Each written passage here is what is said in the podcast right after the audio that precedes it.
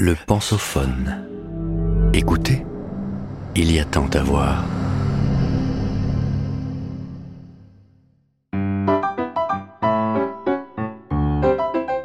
Colette, une femme flamboyante.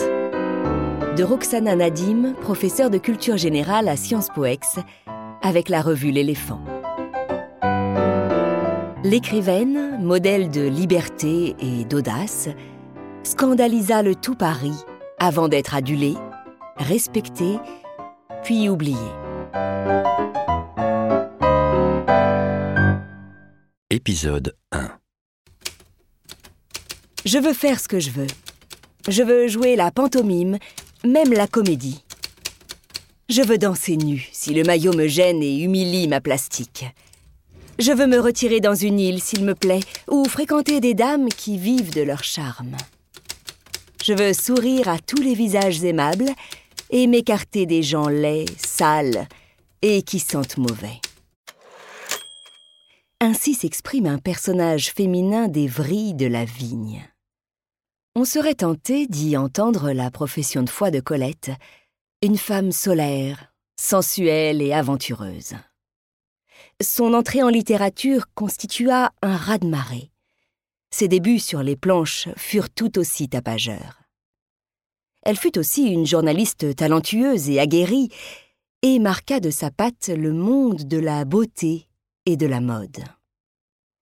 Il faut entrer dans sa vie comme on entre au cœur d'une énigme, car Colette eut mille vies, et elle mania le paradoxe avec habileté. Incarnation du génie féminin selon Julia Kristeva, elle pestait pourtant contre les féministes. Elle accusait le mariage d'asservir les femmes, vantait les amours libres, et fut néanmoins mariée à trois reprises. Scandaleuse durant plusieurs décennies, elle finit sa vie couverte d'honneurs et de distinctions officielles. Qui est donc cette écrivaine qui fut admirée par Proust, Sagan, Aragon, Gide, Beauvoir et qui semble avoir disparu de nos bibliothèques? J'appartiens à un pays que j'ai quitté. Sidonie Gabriel naît en 1873 en Bourgogne, à Saint-Sauveur-en-Puisay. Elle est la petite dernière d'une famille aimante et ouverte d'esprit. Son père, le capitaine Jules-Joseph Colette, est un homme joyeux et cultivé. Républicain convaincu, il a participé à la Révolution de 1848, puis a mené une belle carrière dans l'armée avant d'être amputé d'une jambe suite à une action militaire malheureuse. Sa mère, Sidonie, dite Sido, est une libre penseuse et une athée convaincue. Certes, il lui arrive d'aller à la messe, mais elle prend toujours soin de cacher un roman dans son missel.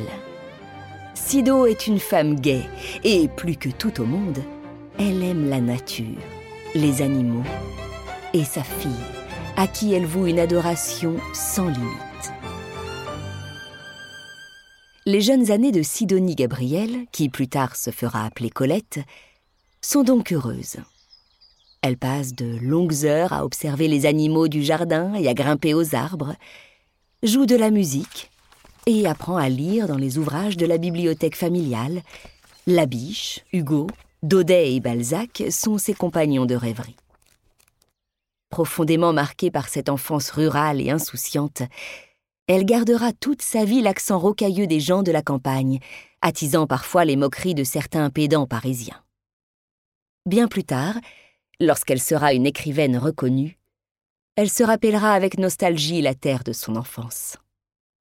Dans Les vrilles de la vigne, en 1908, elle écrit J'appartiens à un pays que j'ai quitté.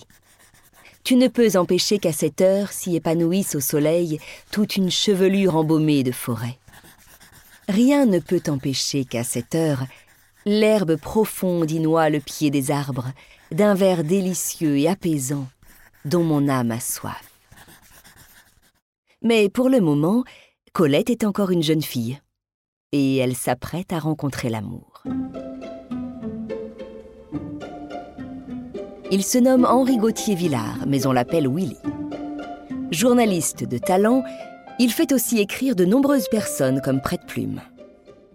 Mondain et lettré, il fréquente les avant-gardes parisiennes, joue du piano, parle plusieurs langues et, comble du chic, fait faire ses chemises à Londres. Willy est bel homme, un peu fanfaron et très séducteur. À Paris, sa réputation de tombeur n'est plus à faire. Ami de la famille de Colette, il rencontre la jeune femme chez elle en Bourgogne. Ils tombent follement amoureux l'un de l'autre et se marient en 1893. Colette a 20 ans et elle s'installe à Paris.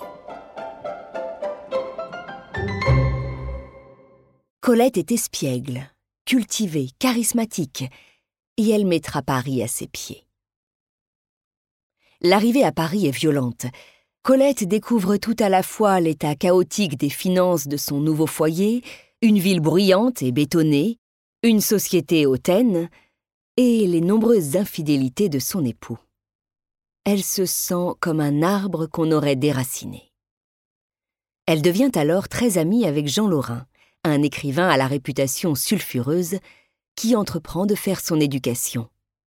S'il l'emmène dans des bouges, il l'introduit aussi dans des salons littéraires, comme celui de Judith Gauthier, la fille de Théophile. Colette prend alors son destin en main. Son mari est infidèle? Elle le sera aussi. Le couple manque d'argent Elle travaillera à la correction d'articles.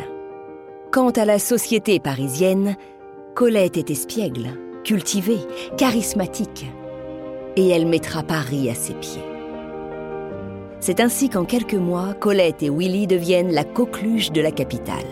Ils passent leur journée dans les salles de rédaction à écrire et à corriger des articles, et leurs soirées au théâtre, au restaurant, dans des cénacles littéraires, dans des fêtes et des cabarets. Un climat de gaieté et d'insouciance règne à Paris. Plus tard, on dira que c'était la belle époque.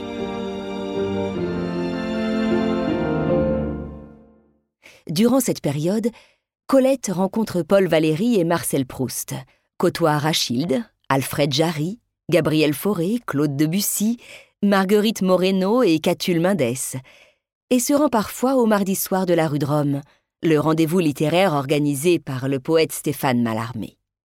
Elle vit ses premières amours féminines et commence à fréquenter les cercles saphiques. Willy et Colette partagent même parfois leur maîtresse. Mais cette vie flamboyante a un coût auquel le couple peine à subvenir. C'est alors que Willy suggère à sa femme de coucher sur le papier les souvenirs de son enfance. Je m'appelle Claudine. J'habite Montigny. J'y suis née en 1884. Probablement je n'y mourrai pas. C'est par cette phrase devenue culte que débute Claudine à l'école. Willy est surpris par la liberté de ton de sa femme par la musicalité de sa prose, par la délicatesse de son style. Il abandonne néanmoins le manuscrit dans un tiroir.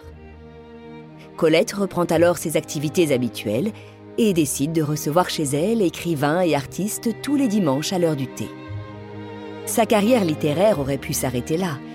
Une vie de salon, des relations d'amitié avec des artistes, des piges et des corrections pour la presse et un manuscrit abandonné. Or, Quelques années plus tard, en 1900, au moment de l'exposition universelle de Paris, le texte de Colette est édité sous le nom de son époux.